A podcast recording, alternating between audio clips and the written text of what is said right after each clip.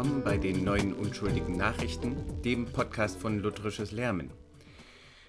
Ich bin äh, Alexander Schneider und ihr habt es vielleicht schon mitgekriegt, es wird über diesen Sommer bis äh, zum Ende Oktober eine Änderung auf unserem Blog geben, die es so aussehen lässt, dass ich wahrscheinlich weniger Output schaffen werde und es sich eventuell mehr auf Podcasts verlegt. Das kann aber natürlich eine positive Sache sein. Ich hoffe, dass ich äh, demnächst nochmal mit Lyman Stone reden kann. Da wäre zum Beispiel seine sehr interessante Analyse über den Verfall der christlichen Kirchen oder den vermeintlichen Verfall der christlichen Kirchen in den USA, jetzt mal von demografischer Seite, seit der Gründung. Äh, das sind Daten, die noch nie jemand vorher analysiert hat, weil sie noch nicht ähm, zugänglich waren. Und wenn alles klappt, haben wir demnächst auch den Anfang einer neuen Serie, die Lunch with a Wolf heißen könnte, wo mein Freund Brian Wolfmüller wahrscheinlich mit mir ganz durcheinander äh, oder wir beide miteinander und durcheinander Sachen besprechen werden. Es, äh, man sieht also, es wird wahrscheinlich auch eher in Richtung Englisch laufen, ein bisschen mehr und wir werden einfach sehen. Wir müssen, wir kriegen den Sommer rum und dann werden wir sehen, wie es mit unserem guten Studius Theologicus, Studiosus Theologicus steht, der endlich seine Doktorarbeit fertig kriegen muss, die wirklich wertvoll sein wird. So, kurz und gut. Eins der Projekte, die uns dabei helfen werden und die ich schon lange auf dem Schirm habe, ist das Einsprechen der, der vierten Vortragsreihe von Christoph Ernst Luthard von 1880, die modernen Weltanschauungen und ihre praktischen Konsequenzen. Und wir haben es tatsächlich geschafft. Der zweite Vortrag, der erste ist sehr allgemein und vielleicht ein bisschen ungünstig für heutige Ohren, weil er vielleicht ein bisschen langweilig ist. Ähm, deswegen habe ich gleich mit dem zweiten angefangen und der zweite geht, äh, bei dem geht es um den Rationalismus, denn die drei Weltanschauungen, die Luthard analysieren will, sind der Rationalismus, der Pantheismus und der Materialismus.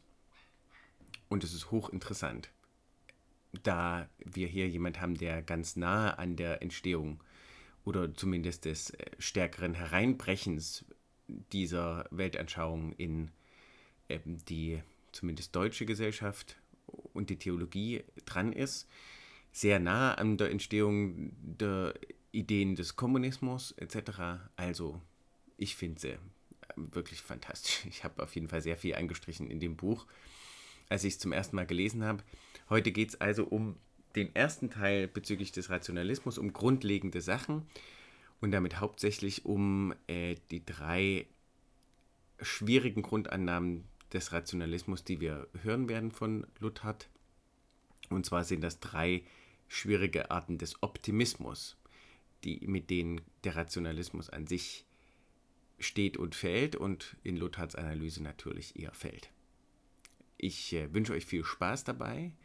Ähm, wir würden uns über Rückmeldungen freuen. Likes auf Facebook, äh, Bewertungen auf iTunes sind wertvoll für unseren Podcast, dass er mehr gehört wird. Seit der Corona-Krise haben wir tatsächlich mehr Hörer, scheinbar, ähm, was uns sehr freut. Grüße an euch, an alle, die in den letzten Wochen dazugestoßen sind oder eventuell Grüße an äh, komische Internetfehlanalysen unseres Statistikprogramms.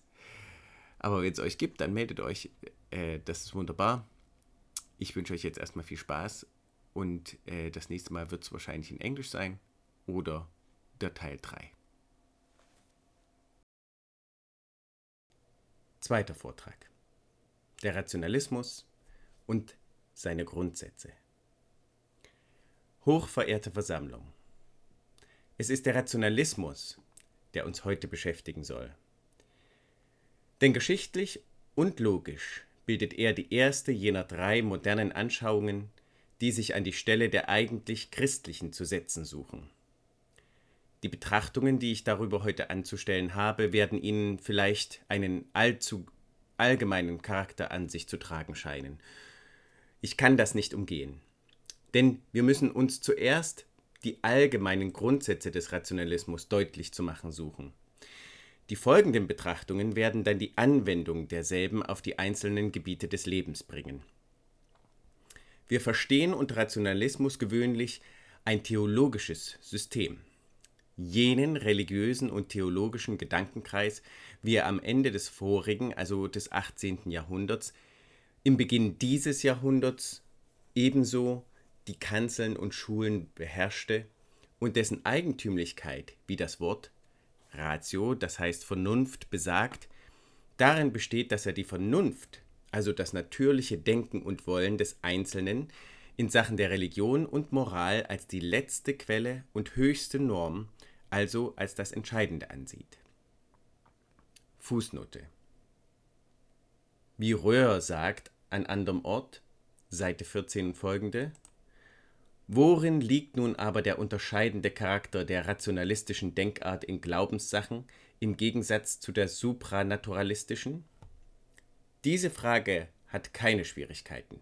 Kurz und treffend hat sie Reinhard, der Dresdner, Dresdner Oberhofprediger, beantwortet, wenn er, Seite 93 in seinen Geständnissen, sagt, beim Rationalisten entscheidet in Sachen des Glaubens und der Annahme religiöser Lehrsätze die Vernunft allein.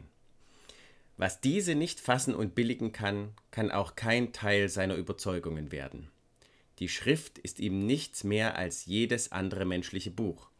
Er lässt sie nur gelten, wo sie mit seinen Überzeugungen übereinstimmend ist, und zwar nicht als Entscheidungsgrund für denselben, denn diese sind ihm ihrer Vernunftbeweise wegen wahr, sondern bloß als eine Erläuterung, dass auch andere, weise Männer der Vorzeit so gedacht und geglaubt haben. Seite 18 folgende, soll es demnach einen konsequenten Rationalismus geben, so kann er nur dann auf einer festen Grundlage ruhen, wenn er die Idee einer übernatürlichen Offenbarung als gehaltlos fahren lässt und ihr eine, nur höchst uneigentlich sogenannte Offenbarung durch die Vernunft substituiert. Seite 51. Die Vernunft des sich selbst überlassenen Menschen fing an, als Erkenntnisquelle religiöser Wahrheiten immer deutlicher hervorzutreten. In Anwendung dieser Anschauung auf das Christentum nennt Röhr dasselbe eine universale oder allgemeine Vernunftreligion, die also nicht selbst eine besondere Religionsart sei. Seite 415. Jesus, Zitat, wollte alle Religionsarten durch die höchste, einzig allgemeingültige Religion, durch eine oder vielmehr durch die Vernunftreligion verdrängen. Seite 416. Wir Christen sind also Bekenner der Vernunftreligion. Seite 425. Aber in Wahrheit ist der Rationalismus eine allgemeine Denkweise, die nicht bloß im Gebiet der Religion, sondern auf allen Gebieten des geistigen und sittlichen Lebens heimisch ist. Und bei der zentralen Stellung und Bedeutung der Religion ist es ja auch natürlich, dass die Art und Weise, wie man über das Verhältnis von Gott und Welt denkt und sich zur Frage einer übernatürlichen Offenbarung stellt, eine solche Offenbarung anerkennt oder eben nicht. Dass dies seine Konsequenzen nach allen Seiten und auch des natürlichen Lebens zieht. Wenn man ferner gewöhnlich der Meinung ist, der Rationalismus sei dem allgemeinen Vorwurf der Flachheit und Beschränktheit, erlegen, so ist dies ein Irrtum. Er übt, wenn auch in anderer Gestalt, heute noch in weiten Kreisen seinen Einfluss, und dieser Einfluss ist viel bedeutender, als man in der Regel glaubt. Man kann wohl sagen, die rationalistische Denkweise ist noch heute, im Jahre 1880, die herrschende, zumal in den mittleren Schichten der Bildungswelt. Man pflegt das Zeitalter des Rationalismus etwa seit den letzten Dezennien des vorigen Jahrhunderts zu datieren. Aber er ist in den verschiedensten Zeiten zu Hause. Denn er ist die Denkweise, die dem natürlichen Menschen am nächsten liegt. Ein interessantes Vorspiel aber hat er in der alten Kirche gehabt, im Gegensatz des Pelagius und Augustinus und in ihrer entgegengesetzten Denkweise. Verstatten Sie mir, dass ich Sie einen Augenblick in jene Zeit um 400 in runden Zahlen und in den Kampf, der damals die Kirche des Abendlandes bewegte, zurückführe. Es war zunächst eine dogmatische Frage, um welche es sich zwischen beiden Parteien handelte. Die Frage über Sünde und Gnade. Aber diesem dogmatischen Gegensatz lag ein tieferer und allgemeinerer Grundsatz der gesamten Denkweise überhaupt zugrunde. Augustin geht, wie Sie wissen, von dem Satze aus, dass die Sünde des ersten Menschen für das ganze in ihm beschlossene und von ihm stammende Geschlecht verhängnisvoll war und die Herrschaft der Sünde und des Todes zur Folge hatte. Vermöge seines Zusammenhangs mit der Gesamtheit des menschlichen Geschlechts und ihrem allgemeinen Verderben ist demnach jeder Einzelne den Mächten der Sünde und des Todes verfallen und durch dieselben gebunden, so dass er unvermögend ist, von sich aus wahrhaft gut zu wollen und zu denken und sich von der Herrschaft der Sünde, das heißt der Selbstsucht, zu befreien.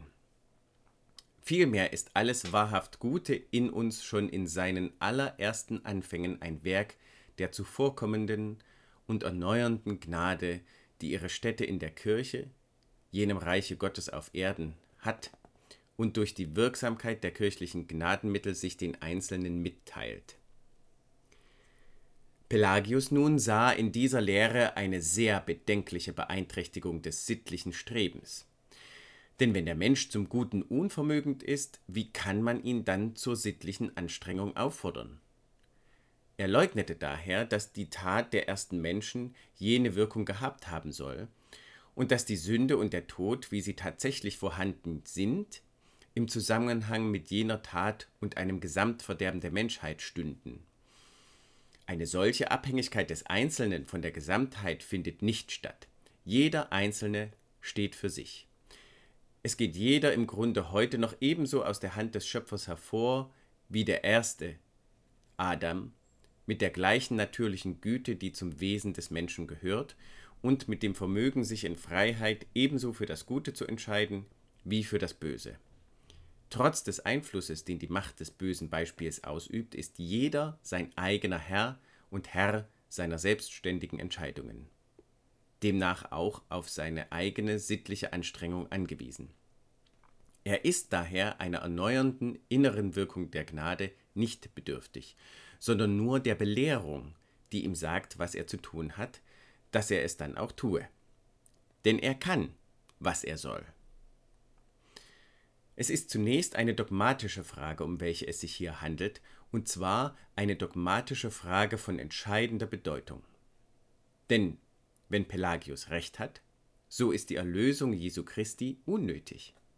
Wir sind dann unsere eigenen Erlöser. Wir sollen und können es wenigstens sein. Es kommt nur darauf an, dass wir das Vermögen der Freiheit zum Guten, das uns gegeben ist, auch anwenden. So dass also in jenem einzelnen Dogma von Sünde und Gnade die christliche Lehre selbst in Frage stand. Der Streit verdiente daher wohl das Gewicht, welches Augustin und die abendländische Kirche ihm beilegten. Aber darin geht die Bedeutung desselben nicht auf, denn sie sehen leicht, dass in diese dogmatische oder religiöse Differenz sich der Gegensatz zweier Gesamtanschauungen kleidet.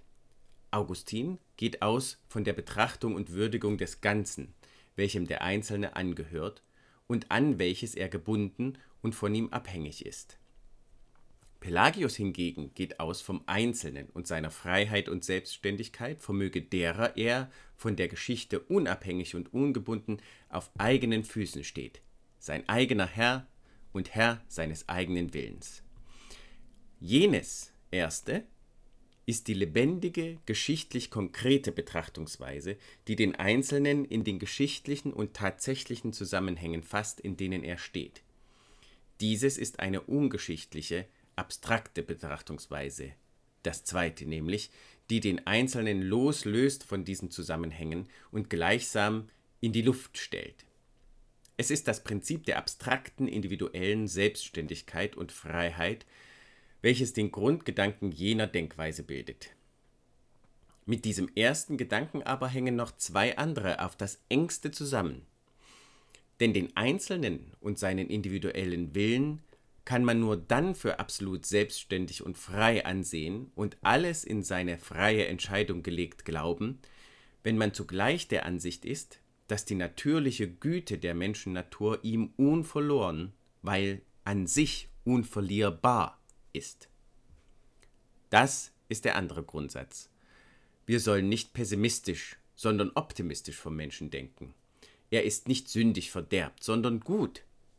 Daraus ergibt sich nun aber sofort auch der dritte Grundsatz, nämlich es kommt daher nur darauf an, dass man den Menschen richtig belehrt.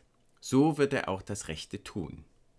Wissen und Belehrung sind die Heilmittel, die Mittel auch des sittlichen Fortschritts. Dies nun sind die drei Grundgedanken des Pelagianismus. Die Sätze von der unbedingten Freiheit des Einzelnen, von der unverlierbaren angeborenen Güte der menschlichen Natur und drittens von der Kraft der Belehrung und des Wissens. Mit anderen Worten, der Individualismus, der Optimismus und der Intellektualismus. Aber alle drei einseitig und ausschließlich gefasst und dadurch unwahr. Und diese drei nun bilden auch die Grundgedanken des Rationalismus. Denn der Rationalismus ist im Grunde nichts als der erneute Pelagianismus. Und der alte, ehrliche Rationalismus hat in Pelagius auch stets seinen Heiligen verehrt. Jene drei Sätze haben eine gemeinsame Wurzel. Das ist die Abstraktion von den positiven Größen der tatsächlichen Wirklichkeit. Fußnote. Vergleiche Kahnes Artikel Aufklärung in Herzog und Blitz Realenzyklopädie der protestantischen Theologie. Zweite Auflage Seiten 768 und folgende. Die Aufklärung und was von dieser gilt, gilt auch vom Rationalismus in dem allgemeinen Sinn, in welchem hier von ihm die Rede sein soll, setzt allenthalben an die Stelle des Positiven das Rationelle. Rationell ist, was klar ist. Klar aber ist, was dem Menschenverstand, das heißt dem Natursinn für Wahrheit entspricht. Dem Natursinn aber entspricht in allen Dingen die Naturgrundlage. Das Naturevangelium Rousseaus durchdrang das ganze Zeitalter der Aufklärung. Was man aber Natur nannte, war im letzten Grunde Verstandesabstraktion. Auflösung aller positiven Mächte des Lebens in Verstandesabstraktionen ist das letzte Ziel aller Aufklärung. Denn die Vernunft welche dort als das Letztentscheidende auf den Thron erhoben wird, bildet den Gegensatz zur Geschichte und ihrer tatsächlichen Größe bzw. ihren tatsächlichen Größen. Sie ist die Verkennung des geschichtlich Gegebenen und die Isolierung des Einzelnen von der Wirklichkeit. Diese Isolierung aber ist der Natur der Sache nach eine dreifache. Die Isolierung des Einzelnen von der Gesamtheit, welcher wir tatsächlich angehören, die Isolierung von der sittlichen Beschaffenheit dieser Gemeinschaft, an welcher wir von Geburt Anteil haben, und die Isolierung von der christlichen Gemeinschaft mit ihren Einwirkungen der göttlichen Gnade. Daraus ergeben sich denn jene drei Grundsätze des Rationalismus. Wenden wir uns zum ersten derselben, welcher den Einzelnen isoliert von der Gesamtheit, welcher er angehört und ihn auf sein eigenes Denken und Wollen stellt. Dieser Grundsatz ist von grundleglicher Bedeutung für jene ganze Denkweise und hat die weitgreifendsten Konsequenzen auf allen Gebieten, auch des öffentlichen Lebens gehabt. Wie ist dieser Grundsatz nun zu verstehen? Zwei Ideen, sahen wir das letzte Mal, haben das vorige Jahrhundert beherrscht die des reinen Menschentums und die der Natur. Wie jene freigeistische Richtung Englands im vorigen Jahrhundert, welche man Deismus nennt, aus der geschichtlichen Religion die allgemeine Religion als den reinen Kern und die eigentliche Wahrheit frei von allen geschichtlichen Zutaten herausschälen wollte, so meinte man denn auch beim Menschen. Nicht der geschichtliche Mensch wie er durch Abstammung, Nationalität, Religion und so weiter bestimmt ist, ist der wahre Mensch, sondern der allgemeine Mensch, wie er allen diesen geschichtlichen Bildungen zugrunde liegt, und das reine Menschtum der allgemeinen Humanität, das sei die Wahrheit. Dafür schwärmte man. Sie erinnern sich wohl der Worte Schillers in seinem Gedicht auf Rousseau, worin er diesen feiert als jenen, welcher aus Christen Menschen warb. Ich darf wohl die zweite Strophe hier anführen. Wann wird doch die alte Wunde narben? Einst war's finster und die Weisen starben. Nun ist's lichter und der Weise stirbt. Sokrates ging unter durch Sophisten, Rousseau leidet, Rousseau fällt durch Christen. Rousseau, der aus Christen Menschen wirbt. Die sittliche Aufgabe ist also nicht, die Menschen zu Christen, sondern die Christen zu Menschen zu machen. Wo finden wir aber diesen Menschen? Nicht in, in den Verbildungen der gesellschaftlichen Zivilisation, antwortet Rousseau, denn diese ist Unnatur, sondern wenn wir zurückkehren zur ursprünglichen Natur. Diese Rückkehr ist der Weg der Heilung von allen Schäden der Gesellschaft. Der natürliche Mensch also, das ist der rechte und gute Mensch. Der wilde Kanadier ist besser als Europas übertünchte Höflichkeit. Wir Wilden sind doch bessere Menschen. Sie kennen dieses säumische Wort.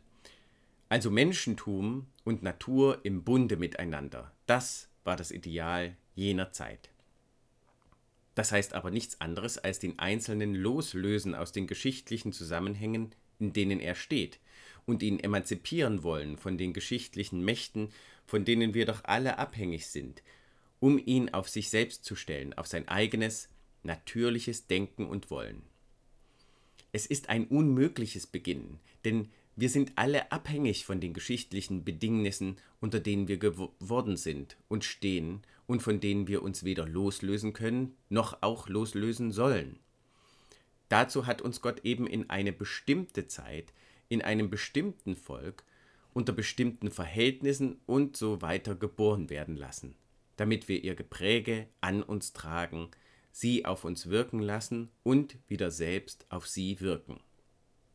Wir sind doch nicht vom Himmel gefallen oder auf den Bäumen gewachsen und leben nicht auf einer einsamen Insel, sondern wir sind geworden und leben in gesellschaftlichen und geschichtlichen Zusammenhängen.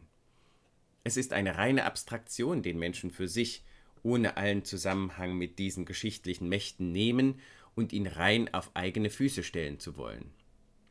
Aber das galt damals als der Stolz des Jahrhunderts und die Selbstständigkeit des natürlichen Denkens und Wollens als die Wahrheit.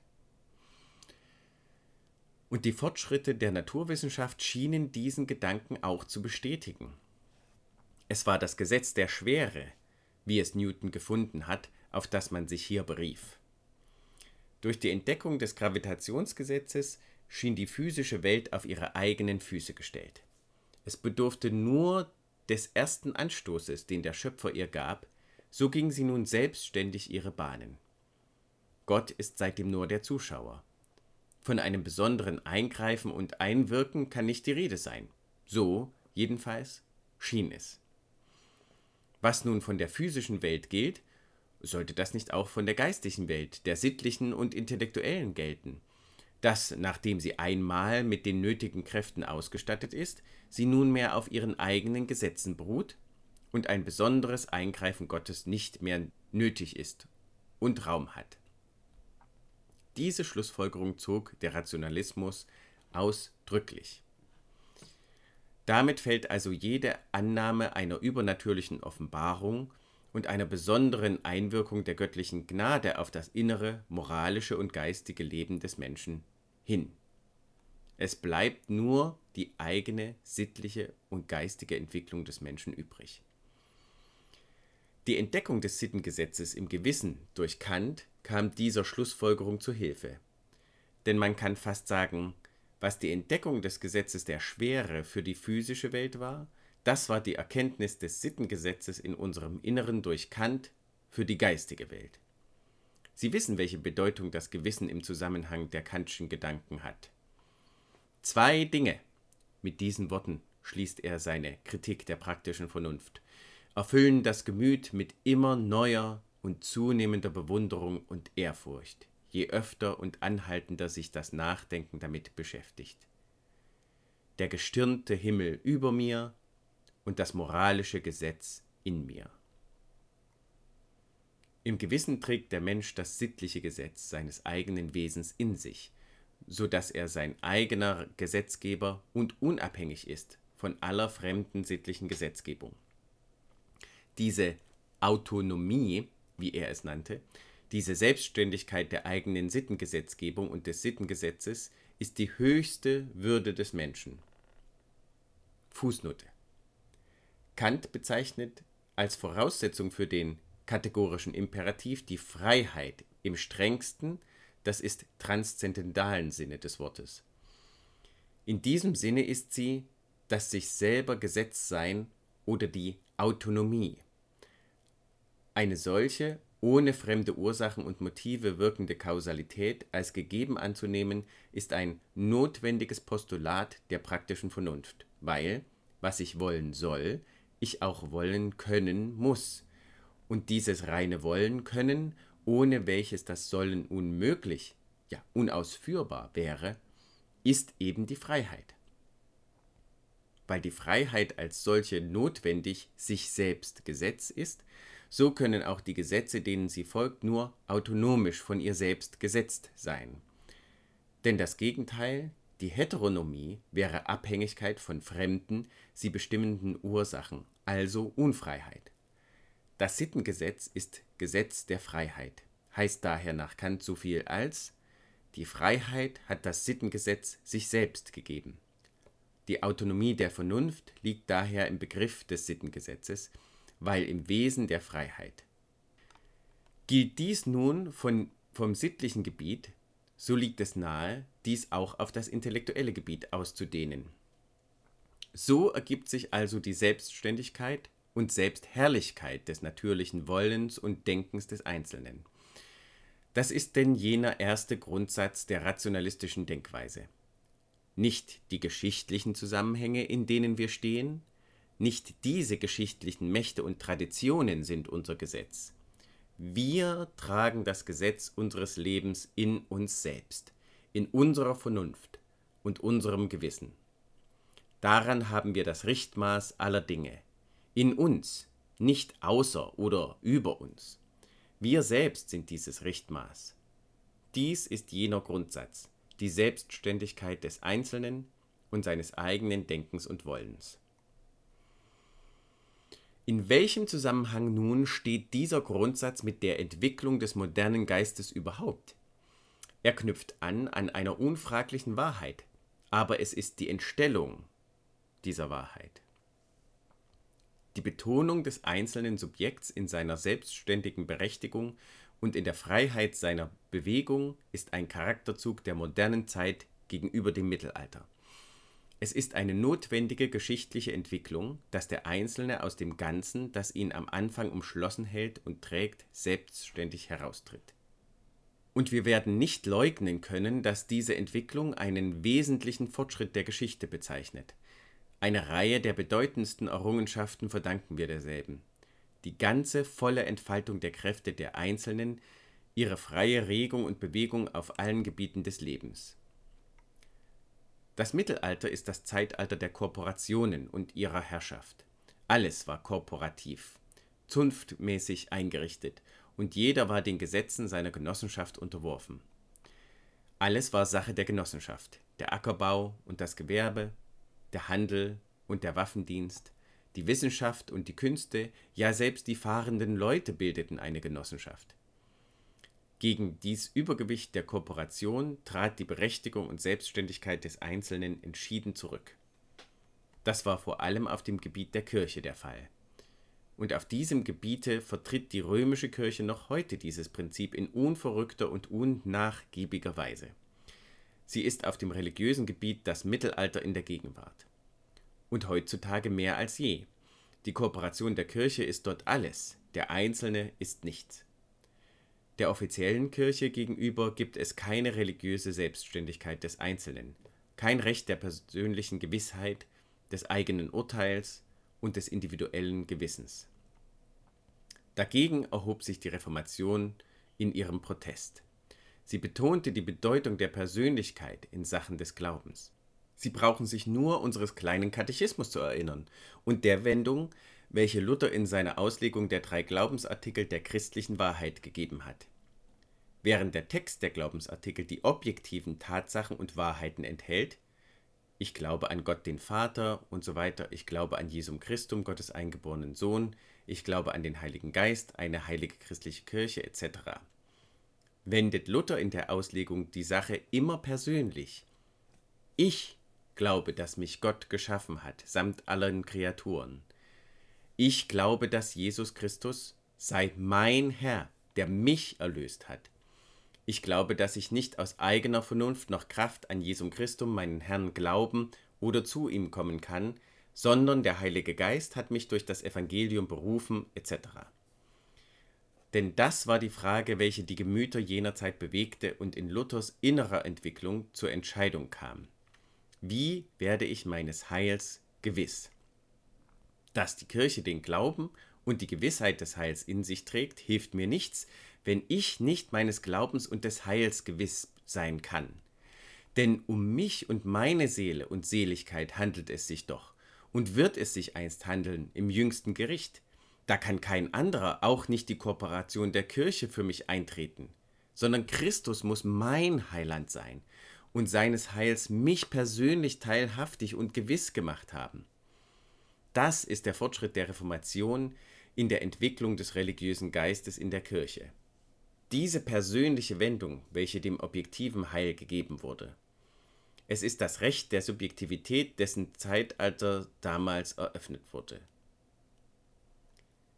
Seither setzt sich dieses Prinzip der Subjektivität wenn ich der Kürze halber dieses Wort gebrauchen darf, auf allen Gebieten durch, wie auf dem religiösen, so auf dem allgemein sittlichen, geistigen, politischen, sozialen.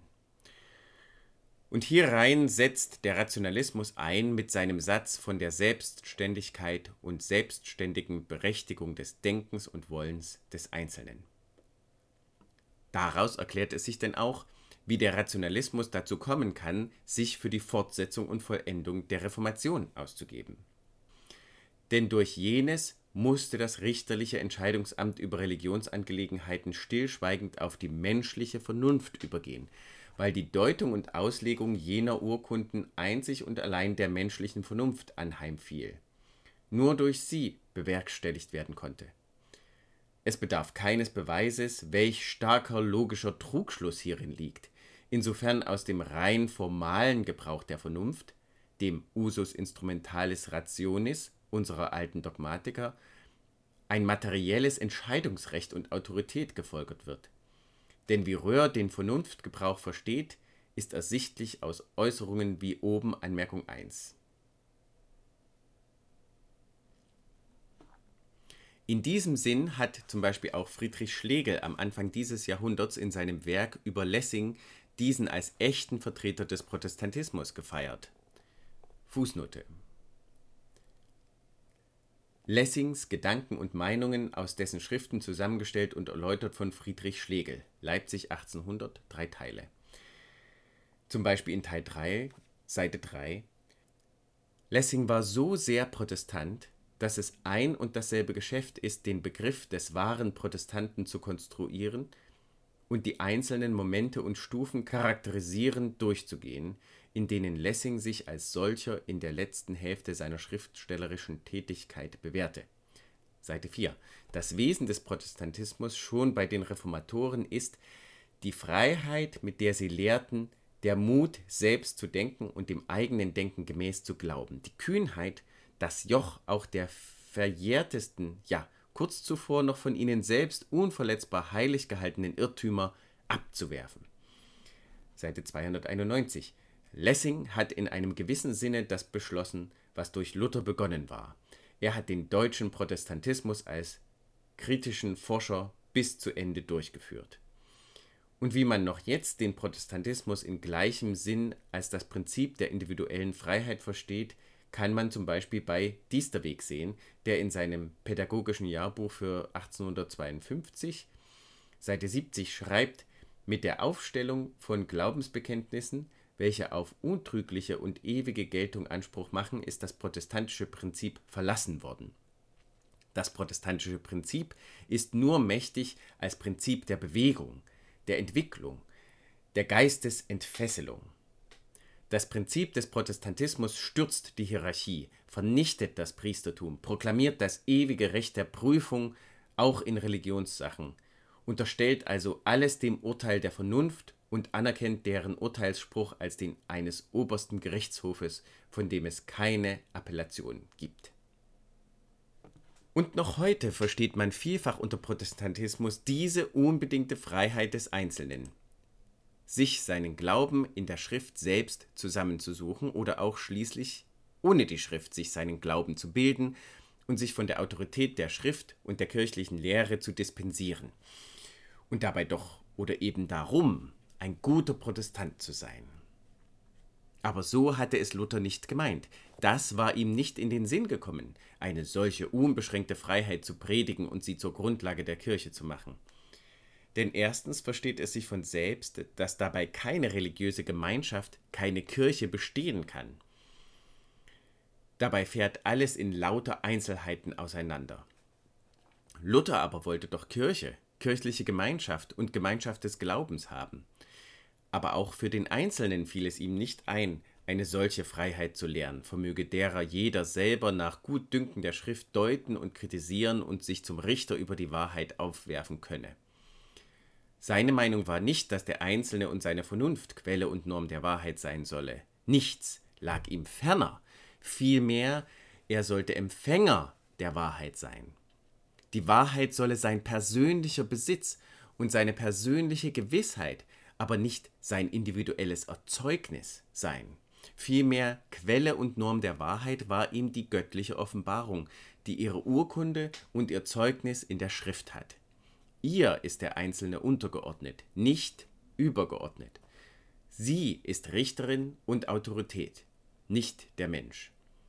Wenn Luther sich auf sein Gewissen beruft, so war es sein im Worte Gottes gebundenes Gewissen, also im Grunde dieses Wort Gottes selbst, auf das er sich berief. Wenn die Evangelischen in Speyer protestierten, so war es die göttliche Autorität des Wortes Gottes, welche sie der menschlichen Autorität entgegensetzten. Nicht war es die Selbstherrlichkeit des Einzelnen, die Autonomie des Subjekts, welche Luther und die Evangelischen der falschen Autorität der römischen Kirche entgegenstellten. Das war ihm vielmehr Schwarmgeisterei, nicht evangelisches Christentum. Das war ihm die Karikatur dessen, was er wirklich wollte, welche er nicht minder scharf bekämpfte wie die falsche Bindung des Gewissens in der römischen Kirche. Er kannte jene falsche Freiheit wohl. Sie trat ihm entgegen in den Schwärmern seiner Zeit, die sich auf den Geist und die innere Erleuchtung und Offenbarung beriefen und Wort Gottes, Kirche, Gnadenmittel und so weiter verachteten. Denn es kommt im Resultat auf eines heraus, ob ich mich auf solche angebliche innere Eingebung und Erleuchtung berufe oder auf die Gedanken meiner eigenen Vernunft und diese für die höchste Instanz, Instanz erkläre. Luther nennt beides Enthusiasmus und warf diesen ebenso dem Papst vor, welcher sich selbst ja für den Inhaber der Wahrheit erklärte, wie er ihn den Rationalisten vorwerfen würde. Und die schärfsten Blitze schleuderte er gegen jene Schwärmerei. Er kannte kein Recht des Subjekts, außer in der Unterordnung unter die höhere Autorität der göttlichen Wahrheit, deren Offenbarung ihm allein das Wort Gottes und deren Bewahrerin ihm die Kirche war. Das also war die Subjektivität der Reformation, eine ganz andere als die Subjektivität des modernen Rationalismus. Also jener Grundsatz knüpft an an die Reformation, aber er ist die Entstellung der Reformation. Die Überleitung dazu bildet der Pietismus. Der Pietismus hat sich wesentliche Verdienste um unsere Kirche erworben. Nie wird man ihm dies vergessen dürfen aber zumal in seiner weiteren Entwicklung verirrte er sich in bedenkliche Bahnen. Er erkannte die Schrift, die Kirche, ihre Lehre und ihre Ordnungen wohl an, aber er legte den Maßstab des einzelnen Subjekts an dies alles. Je nachdem, ob ihm etwas der Erbauung des Einzelnen, wie er es verstand, zu dienen schien, nur so hatte es ihm Wert und Bedeutung. Dies war verhängnisvoll, denn damit machte er den Einzelnen zum Maßstab dieser Güter und Ordnungen und erhob den Einzelnen, sein religiöses Gefühl und seine Empfindung zum Richter darüber. Wie nun, wenn das religiöse Gefühl des Einzelnen berechtigt ist, Richter zu sein, sollte nicht auch die Vernunft des Einzelnen dieselbe Berechtigung haben? Das war die Folgerung, welche der Rationalismus ziehen konnte und musste. Und damit war denn das falsche Prinzip der Selbstherrlichkeit des Einzelnen und seiner Emanzipation von den höheren göttlichen und menschlichen Autoritäten proklamiert. Diese Emanzipation des Einzelnen und seiner Vernunft von den höheren Autoritäten entsprach allerdings der ganzen Richtung des Zeitalters von der Mitte des vorigen Jahrhunderts an. Die ganze Strömung der Zeit ging auf die Emanzipation von den überlieferten Autoritäten hin. Erinnern wir uns nur der Entwicklung unserer Literatur. Von der Sturm- und Drangperiode an mit ihrer überschäumenden Genialität, durch Schiller in seiner früheren Periode hindurch mit seiner poetischen Verherrlichung der rücksichtslosen Freiheit des Einzelnen, der sich zum Gesetzgeber und Ordner der Welt macht, wie in den Räubern, bis zu den Romantikern herab, welche das unbedingte Recht des Einzelnen in so bedenklicher Weise auch auf dem sittlichen Gebiet predigten und übten. Durch alle diese Stufen der Entwicklung unseres nationalen Geistes geht jener Zug der Emanzipation des Einzelnen von der übergeordneten Autorität hindurch.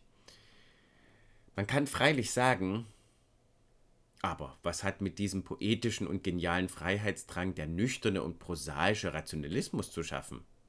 Allerdings sehr wenig. Aber wir sehen doch, es war eine breite Strömung des modernen Geistes, von der auch diese rationalistische Denkweise, so sehr sich sonst die Geistesart des Rationalismus von jenen romantischen und drängenden Geistern unterschied, getragen wurde. So ist es also zu diesem Grundsatz von der Freiheit des Denkens und Wollens des Einzelnen gekommen und steht derselbe im Zusammenhang mit der Strömung des modernen Geistes überhaupt. Wie nun haben wir darüber zu urteilen? Er widerspricht der Wirklichkeit und er widerspricht unserer sittlichen Aufgabe. Er widerspricht der Wirklichkeit, das haben wir schon gesehen. Denn wir sind nicht so unbedingt frei, wie hier proklamiert wird. Wir sind nach allen Seiten abhängig und gebunden. Und nicht bloß in unserem natürlichen Leben, sondern auch nach der sittlichen Seite. Denn wir stehen unter den sittlichen Mächten und Einflüssen der Gemeinschaft, der wir angehören. Unter den sittlichen Mächten unseres eigenen Wesens. Unter den sittlichen Wirkungen unserer eigenen Taten. Wir können uns allen diesen Zusammenhängen und Wirkungen, die uns binden, gar nicht entziehen. Und wir sollen es ja auch nicht. Denn das ist nicht unsere sittliche Aufgabe, dass wir etwa mit Karl Mohr, mit den bestehenden Verhältnissen einen Krieg auf Tod und Leben beginnen, sondern innerhalb derselben sollen wir unsere sittliche Aufgabe erfüllen. Vor allen Dingen aber stehen wir im Zusammenhang mit dem und sind wir abhängig von dem, der der letzte Grund und Ziel alles Lebens ist. Gott. Deo servire summa libertas. Das heißt, Gott zu dienen ist die höchste Freiheit, sagt Augustin. Denn der freiwillige Gehorsam gegen Gott ist unsere höchste Bestimmung. Das ist also die wahre Freiheit. Denn welches ist der wahre Begriff der Freiheit? Der Rationalismus redet viel von ihr, und die Richtungen und Parteien, welche auf rationalistischer Grundlage beruhen, nennen sich mit Vorliebe und mit Nachdruck die liberalen, das heißt die freiheitlichen Parteien und Richtungen. Aber was ist Freiheit? Das ist nicht die wahre Freiheit, keine Schranke zu kennen, lediglich nach seinem eigenen Belieben wollen und handeln zu können, ohne durch irgendeine Macht oder Autorität beschränkt und bestimmt zu sein, sich lediglich aus sich selbst zu bestimmen, aus freier Hand und heiler Haut heraus. Das ist nicht das Höchste, das ist das Geringste. Denn das ist etwas ganz Formales und an sich Inhaltsleeres. Dass ich will und handle, dass ich mich frei entschließe und dergleichen, das ist nicht die Hauptsache, sondern wie ich will und handle, das ist die Hauptsache. Welchen Inhalt ich in mein Wollen und Handeln hineinlege, darauf kommt es an. Diesen Inhalt aber schöpfen wir nicht aus jener bloßen Form der Freiheit, aus jener leeren Freiheit.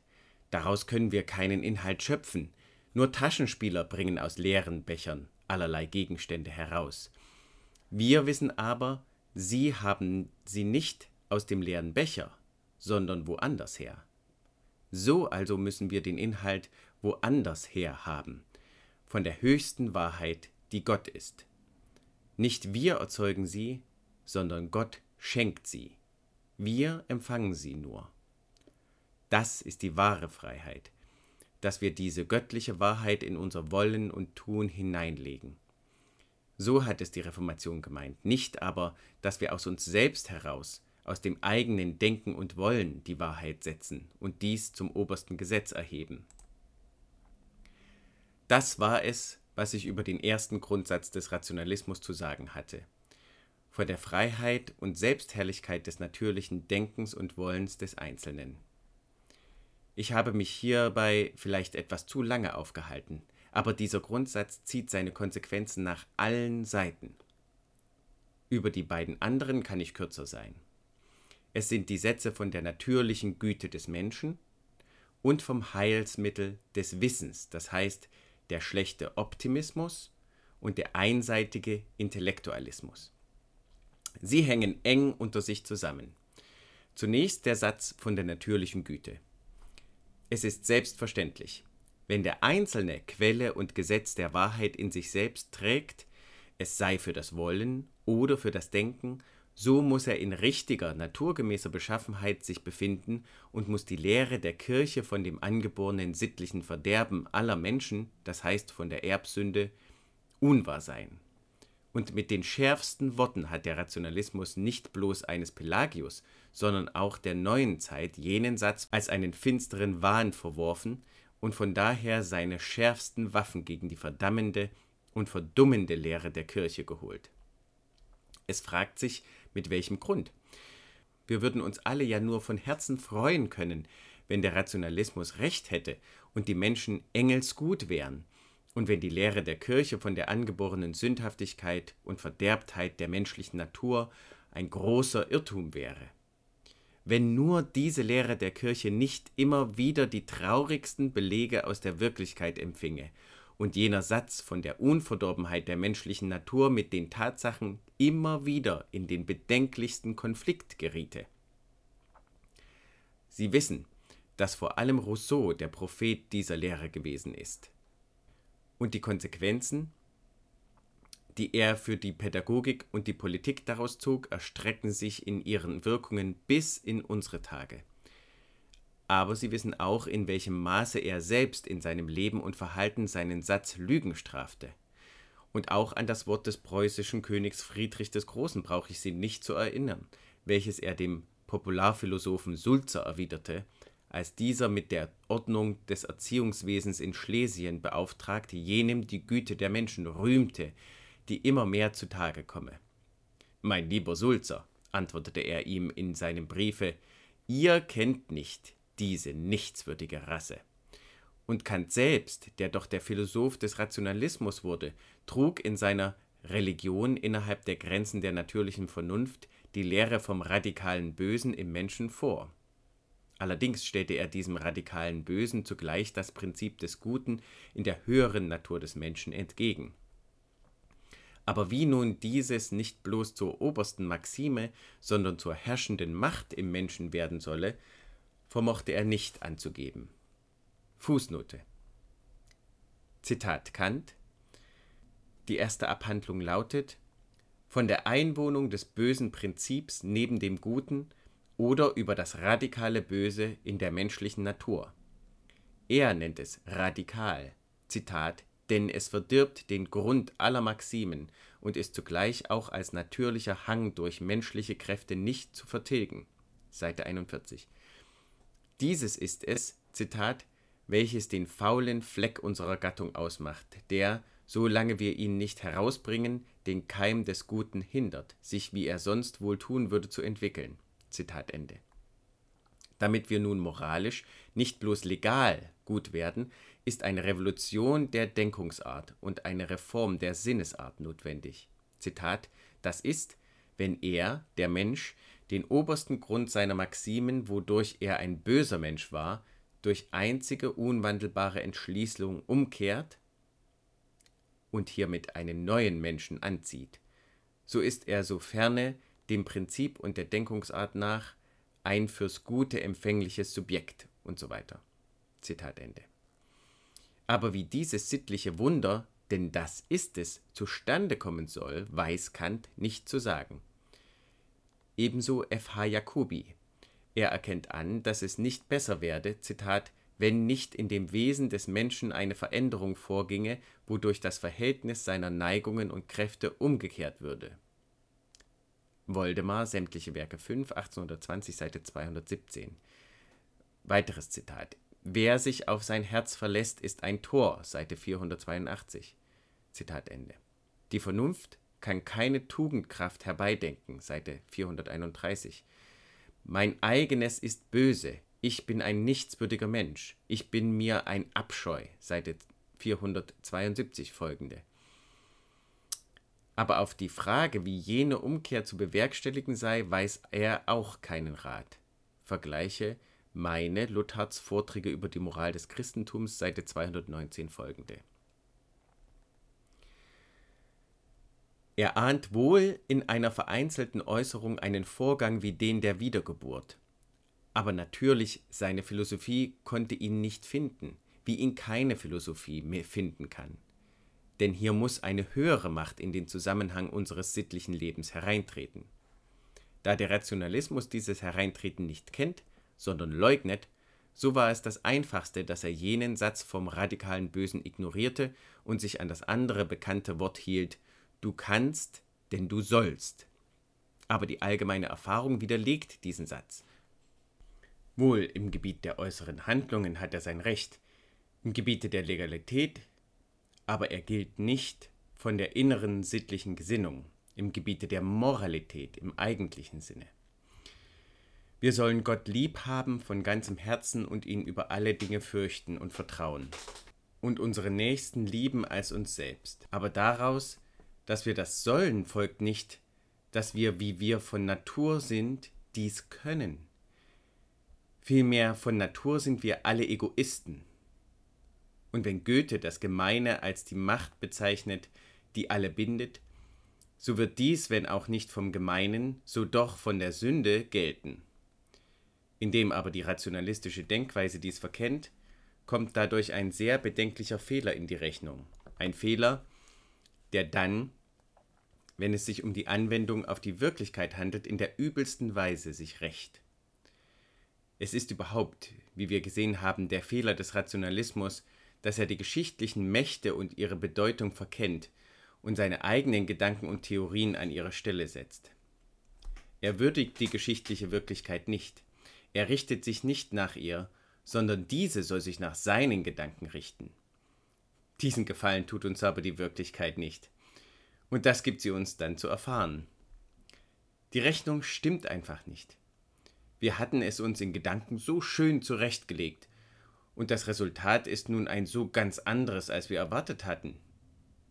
Das hat die neue Zeit wiederholt erfahren, seit jenem großen Schiffbruch der selbstgemachten Gedanken in der französischen Revolution, bis zu so manchem Fiasko in unseren Tagen. Und warum? Man hat nicht mit den wirklichen Faktoren des Lebens gerechnet. Von allen diesen Faktoren aber ist der mächtigste die Sünde. Ihn vor allem lässt der Rationalismus außer Berechnung. Und doch erfahren wir tagtäglich, dass dies die größte Macht auf Erden ist. Wir erfahren es an uns selbst, in der Gewalt, welche die Sünde über uns selbst hat und aus dem Zeugnis unseres Gewissens von ihrer unseligen Macht über unser Inneres. Wir erfahren es im Leben der Gesellschaft. Ich brauche sie nur an den ungeheuren und nie endenden Kampf der Gesellschaft mit dem Verbrechen zu erinnern. Müssen wir nicht immer größere Gefängnisse bauen? Und wir erfahren es auch im Volksleben, im Leben der Völker. Was gibt es Ärgeres als den Krieg mit allen seinem Gefolge? Und ist er nicht eine Folge der Leidenschaft der Völker? Und wir wissen, es wird wieder und wir wissen, es wird keine Zeit des Völkerfriedens vor dem Ende geben, weil es keine Zeit bis dahin geben wird, wo die Macht der Sünde und der Leidenschaft aus der Menschheit verschwunden ist. Und da redet man von der natürlichen Güte des Menschenwesens und baut auf diesem Satz eine Weltanschauung und eine Gesellschaftsordnung auf. Dies denn über den zweiten Grundsatz.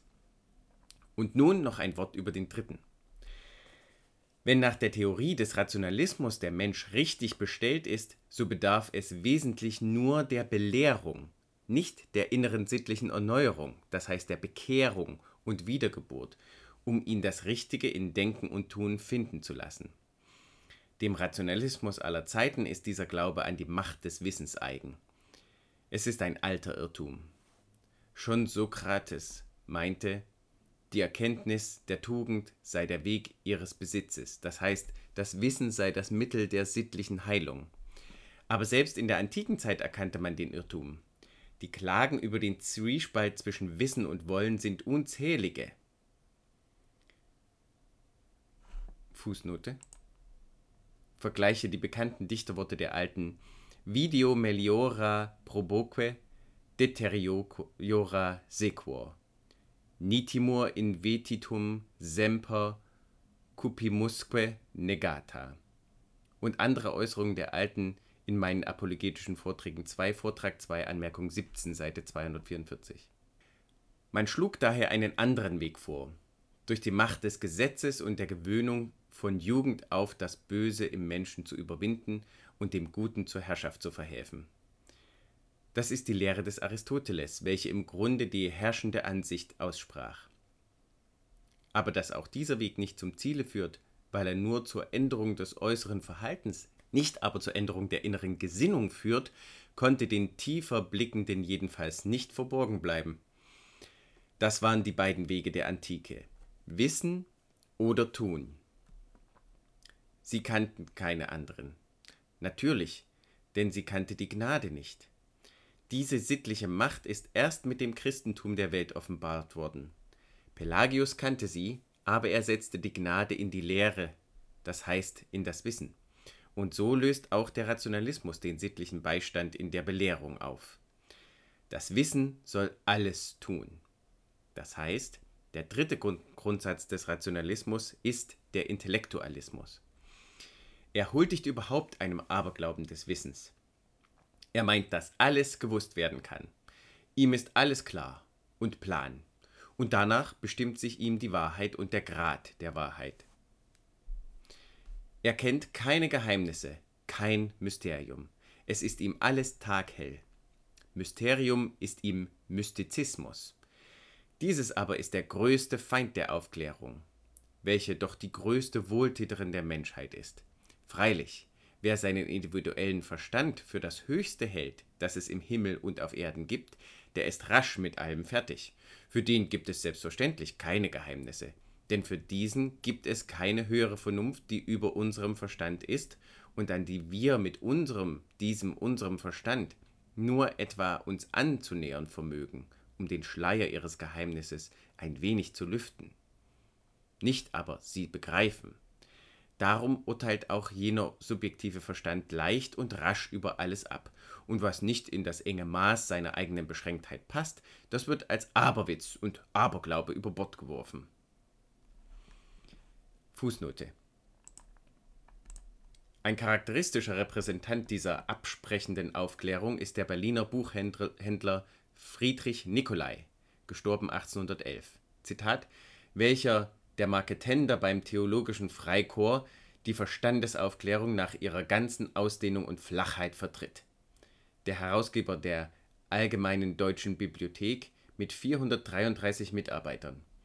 In ihrer späteren Zeit zu einer bloßen literarischen Fabrik herabgesunken, die alles schmähte, was über die mäßigen Begriffe des gesunden Menschenverstands hinausging, wurde sie von Lessing eine armselige Blindschleiche, von Fichte der Mittelpunkt der Seichtigkeit genannt Daneben bestand seit 1783 die Berlinische Monatsschrift von Gedicke und Biester, die fortwährend gegen Schwärmerei, Andächtelei, Aberglaube und heimlichen Jesuitismus zu Felde lag. Frank, Geschichte des Rationalismus 1875, Seite 20 folgende. Niemand hat diese seichte Aufklärung besser persifliert als der treuherige Wandsbecker Bote Matthias Claudius. Zwar gerade die tiefsten Geister haben die Unzulänglichkeit unseres Wissens am entschiedensten bekannt. Um nur einen zu nennen, so hat Goethe oftmals ausgesprochen, dass wir unter Geheimnissen wandeln. Je tiefer ein Geist dringt, umso tiefer und reicher wird ihm die Welt der Geheimnisse werden. Je oberflächlicher einer ist, umso mehr wird er sich auch einbilden, alles zu wissen. Wahre Erkenntnis macht bescheiden, oberflächliches Wissen macht eingebildet und hochmütig. Die rationalistische Denkweise leidet unleugbar an jener Selbstseligkeit, wie sie so gern die Folge der Seichtigkeit ist. Da ist es denn nur natürlich, dass man dieses Wissen als das Universalmittel für alle Schäden der Gesellschaft ansieht. So geht denn das Streben vor allem danach, für Vermehrung und Verbreitung des Wissens Sorge zu tragen.